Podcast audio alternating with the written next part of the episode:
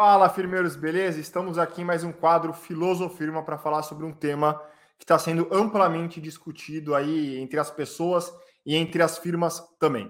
Bora lá. Preocupação do brasileiro com saúde mental quase triplicou em quatro anos. Mostra uma pesquisa, a porcentagem de brasileiros que se preocupam com saúde mental saltou de 18% para 49%, segundo a BBC. Os transtornos mentais viraram uma das principais preocupações de saúde para quase metade dos brasileiros. Essa taxa cresceu quase três vezes em apenas quatro anos. E aí a gente pode imaginar que aqui tem vários fatores, né? As doenças mentais estão entre os principais fatores que mais impactam a qualidade de vida e a saúde de um indivíduo. Quando olhamos para a situação de uma forma global, o World Economic Forum endereçou em 2022, que não está tão distante assim, objetivos relacionados à saúde e bem-estar para direcionar chefes de países e empresas privadas a priorizarem este tema, tirar esse tema da gaveta, que eu acho que antigamente poderia parecer muito legal, bacaninha e tal, mas que hoje é necessidade é, pública e privada, vamos colocar dessa forma. Então, como viver e cuidar da nossa saúde mental no meio de tanta instabilidade em um mundo, em um mundo mais tecnológico e pós-pandêmico, é possível viver de uma forma mais equilibrada? Como a filosofia pode nos ajudar nisso? É, bom, é isso que vamos responder aqui no episódio do Filosofirma de hoje. Solta a vinheta, bora lá. Galera, como qualidade de vida e trabalho tem tudo a ver, este ano a OIT, Organização Internacional do Trabalho no Brasil, está apoiando a campanha Janeiro Branco, que tem como tema A Vida Pede Equilíbrio sobre Saúde Mental. O objetivo é prevenir estresse, depressão e transtornos mentais. Como aqui também a gente acredita que não é só no mês de janeiro que deve se falar sobre bem-estar e saúde mental, a gente está trazendo esse tema hoje aqui para vocês, beleza? A iniciativa também tem o apoio do Tribunal Superior do Trabalho e do Sistema Único de Saúde, o SUS. Quem traz essa informação aí para a gente é uma matéria que saiu na News, tá? É, pensando nisso, hoje a gente vai, discu vai discutir aqui com vocês sobre como a filosofia pode nos ajudar a dar significado à felicidade, porque às vezes a gente fala a felicidade, tem um filme né, em busca da felicidade, mas o que é felicidade para você, né? Então a gente vai discutir como a filosofia pode nos ajudar a significar a felicidade e, consequentemente, viver uma vida com bem-estar. É isso aí. É, é, muito importante o significado das coisas, porque realmente o, se você pega o conceito de felicidade, ela pode ser muito individual. Para cada pessoa, ela vai ter um significado. Então, é importante a gente contextualizar e entender o que é a felicidade. Uhum. A filosofia nos dá ferramentas para isso, perguntando o que é ser feliz, é, o que significa ser feliz na sociedade de hoje e o que significa estar bem. Porque quando nós falamos de bem-estar, é muito o nosso sentimento né, é, referente às coisas. É, então, a filosofia sempre procurou meios aí de encontrar essas respostas. E, e, a resposta sempre vem de acordo com o contexto em que se vive. Então, no passado, a filosofia começou buscando essa felicidade no conhecimento. Então, filosofia significa amor à sabedoria, e justamente a sensação de bem-estar e de felicidade estava é, é, vinculada ao conhecimento que o ser humano tinha. Então, lá na Grécia Antiga, com Sócrates, Aristóteles, Platão, eles buscavam a felicidade através do compartilhamento dessas ideias é, dos estudos, da, da, construção mesmo de uma escola aí de filosofia, e ao longo do tempo isso foi mudando. Com a Idade Média já veio é, a questão de que a felicidade estava muito vinculada à religiosidade, então a filosofia estava totalmente vinculada ao, ao bem-estar e à sensação de, é, de, de felicidade, né? Uhum. Vinculada ao divino. Então, uhum. o encontro com o divino era o que realmente ia fazer as pessoas serem felizes. É, e com o tempo isso foi mudando. Se a gente sai um pouco da Europa, né, porque a filosofia não está só na Europa, se a gente sai desse eurocentrismo e vamos olhar aí os povos originários da América, por exemplo, os indígenas é, da América do Sul, eles já acreditavam que a felicidade estava no bem viver. E o que é o bem viver? O bem viver é quando nós trabalhamos em prol de uma comunidade. Então, para que uma comunidade ela possa funcionar, para que uma sociedade possa funcionar, é, o trabalho tem que estar muito vinculado ao coletivo. Então, eu sou feliz à medida que eu é, contribuo para o coletivo, que eu contribuo para o meu grupo. Então, nós vamos construir canoas, nós vamos construir casas, nós vamos fazer com que o nosso ecossistema que ele funcione bem através do, do meu esforço individual, é, eu atrelo isso ao coletivo e eu sou feliz, e a minha sensação de bem-estar é fazer com que todos sejam felizes.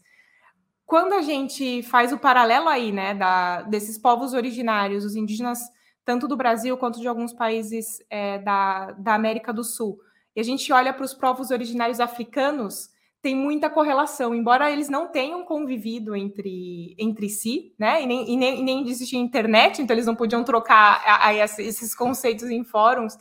É, a filosofia Ubuntu, que nós já falamos da filosofia Ubuntu lá no episódio em setembro de 2022, então quem tem interesse, busca lá, que nós falamos sobre essa questão da filosofia e do coletivo. A filosofia Ubuntu também acreditava que a felicidade estava no, no na comunidade, no meio entre todos. Então, é, eu sou porque nós somos. Então, a minha essência e o meu bem-estar está totalmente vinculado ao meu grupo. É, e nós vemos essas, essas duas. É, esses dois grupos, né, que, que têm essa, esse vínculo com a felicidade muito parecido, embora não tenham convivido entre eles. É, e a busca da felicidade hoje em dia, então, no século 21, em 2023, está muito vinculada a essa sensação de bem-estar. Então, de que forma eu consigo me sentir bem, ter momentos felizes e estímulos positivos para que eu consiga ser feliz. Não é uma felicidade que a gente sabe que, que é um, um, estado permanente, então a felicidade, a gente não é feliz o tempo todo, mas a construção desses momentos de prazer é o que nos traz felicidade. A tecnologia funciona muito para isso, né? Então a gente vê aí a explosão de apps de meditação, de apps que que procura realmente fazer com que a pessoa tenha esses encontros com bem-estar. A gente vê o crescimento aí de spas, academia, tudo muito voltado a sensações de prazer. E a própria rede social também traz essa dopamina e uhum. esse estímulo positivo que faz com que a gente fique feliz. E um outro tema, né? Você estava falando de, de vários aplicativos e tal, eu lembrei da, dos programas que falam sobre design, design de interiores, como você pode melhorar né, o bem-estar na tua casa. Tem a Marie Kondo, né, a hum. Mary, Mary Kondo, sei lá como é que fala. Sim. Ela é francesa? Eu acho que ela é japonesa. Não, não, mas eu digo, uh, nasceu na. Na França? Não sei. Enfim. Pode ser, não sei. É, que traz essa coisa do, do bem-estar, de você organizar, de tudo ter uma energia bacana dentro de casa. Então, é uma vertente, né? Acho que se a gente olha de uma forma mais entre. A gente está falando de filosofia aqui, mas vai para um, um universo comercial, o bem-estar está virando um setor. Exatamente, é um, é um setor que tem crescido muito, né, com a tecnologia é, pautando isso, porque as pessoas estão mais ansiosas. Sim. Né? Nós vivemos uma sociedade que exige cada vez mais da gente. Então, esse conceito de felicidade está muito vinculado a momentos de prazer. Uhum. Né? E a felicidade pode ser algo interno. Então, o autoconhecimento já é muito importante para que a gente realmente possa ser feliz, né? E saber o que traz felicidade pra gente, porque não é comprar uma fórmula pronta ou como um produto. Exatamente. Né? E aí vamos de dicas. Bora de dicas. Então, como cuidar da saúde mental, aumentar a nossa sensação aí de bem-estar. Aqui são algumas dicas práticas, é claro que cada pessoa é um universo, então depende muito do que faz sentido para você que está escutando agora. E eu vou ficar contente também se a gente seguir essa conversa ali nas redes sociais. Então, em primeiro lugar, como já dizia Sócrates, conheça a ti mesmo. A gente fala bastante no, na firma sobre autoconhecimento. Vários textos a gente termina falando autoconhecimento importa porque importa mesmo. Então, o que é bem-estar para você, o que é felicidade para você, e além de identificar o que é felicidade e bem-estar para você, o quanto daquela ação ou daquela atividade tem no teu dia a dia, né? Às vezes a gente fala, pô, para mim felicidade é, sei lá, ver um pôr do sol. Quantas vezes você vê um pôr do sol? Porque o sol está aí todo dia, né? Uhum. então é um pouco isso a reflexão, né? O que é para você felicidade e bem-estar e o quanto que você consegue colocar isso na tua rotina. Muitas pessoas fazem trabalho remoto, né? Fazem home office aí. Importante também a gente tomar cuidado nesse contexto de sempre mudar de ambiente no home office. Pode ser dentro de casa, mas você pode ir para um espaço de coworking também para mudar um pouco o, o visual para a sua empresa. Então a gente tem percebido que com a inserção tecnológica cada vez maior, o ambiente físico ele precisa também tomar outros contornos, né? Você precisa uh, se movimentar. A pessoa que faz home office de segunda a sexta no mesmo quartinho dentro de casa, talvez ela não perceba isso no curto prazo, uhum. mas no médio e longo prazo essa sensação de isolamento, de angústia pode pode bater. E se não tem como mudar de ambiente, porque de repente o, o home office é a única possibilidade para a pessoa, uhum. o fato de se arrumar para começar o dia também já é comprovado de que ajuda a melhorar nosso bem-estar. Então, Perfeito. tomar um banho, se arrumar, quem quiser se maquiar ou colocar uma roupa diferente que caracteriza que você está trabalhando também ajuda né, a, a sua cabeça a se organizar e você se sentir melhor. Boa, e aquela coisa assim, não é minha roupa de trabalho, mas é minha é, da minha roupa de, como é que eu posso falar, de trabalho formal, né? Como colocar ali uma camisa social. Mas é uma roupa que eu sei que eu tô, tô arrumado para trabalhar, nada de uhum. pijama e tal, porque a, a, cabeça não consegue fazer essa mudança de contextos, né? Uhum. Em terceiro lugar, galera, tem uma alimentação equilibrada. Essa dica aqui, acho que os nutricionistas piram, porque uhum.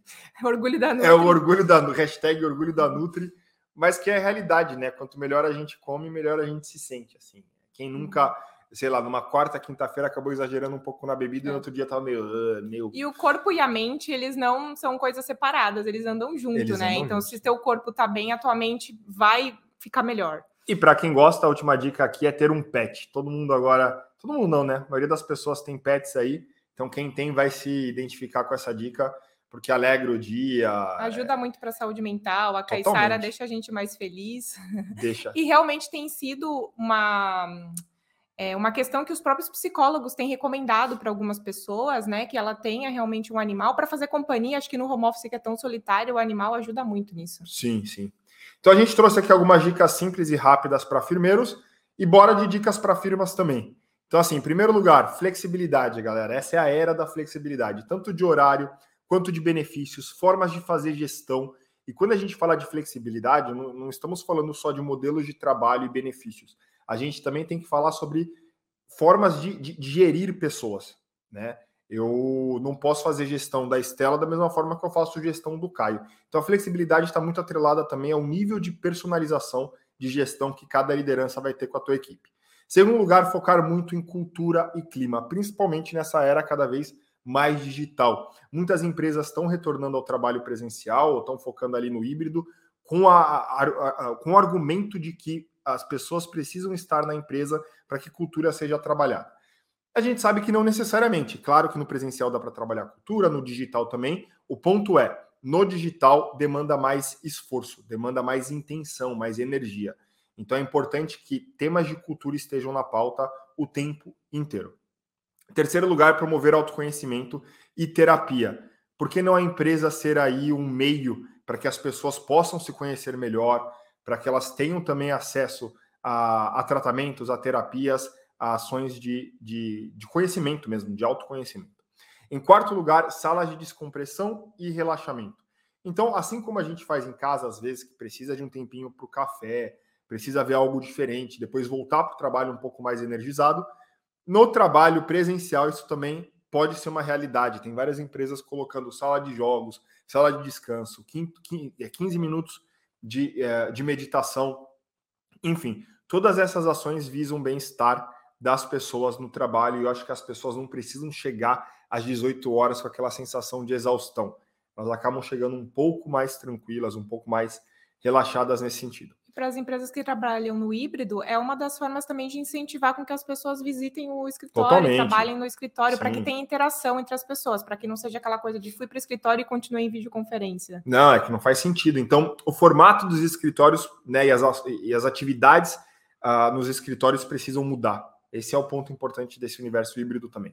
Em quinto lugar, vale massagens e spa, isso eu acho sensacional. As empresas que estão aí estão de parabéns, porque aí as pessoas vão colocando isso na rotina. Isso é o que a gente falou lá no começo, né? Uhum. Como é que eu identifico felicidade e bem-estar e coloco isso na nossa rotina? Então, aqui a gente quis trazer um contexto geral, um pano de fundo sobre como a felicidade e o bem-estar né, estão vinculados aí com essa filosofia, capacidade da gente refletir e pensar sobre o tema. Dicas para firmeiros e dicas para as firmas, certo? É isso aí. Muito bem, galera. Espero que vocês tenham gostado. Não deixem de avaliar na plataforma que vocês estão escutando e recomendar para a área de vocês, para os colegas de vocês, porque a gente fica muito contente com os feedbacks que a gente tem recebido por aqui. Beleza? Manda o teu best regards. Best regards. best regards. Até mais. Tchau, tchau.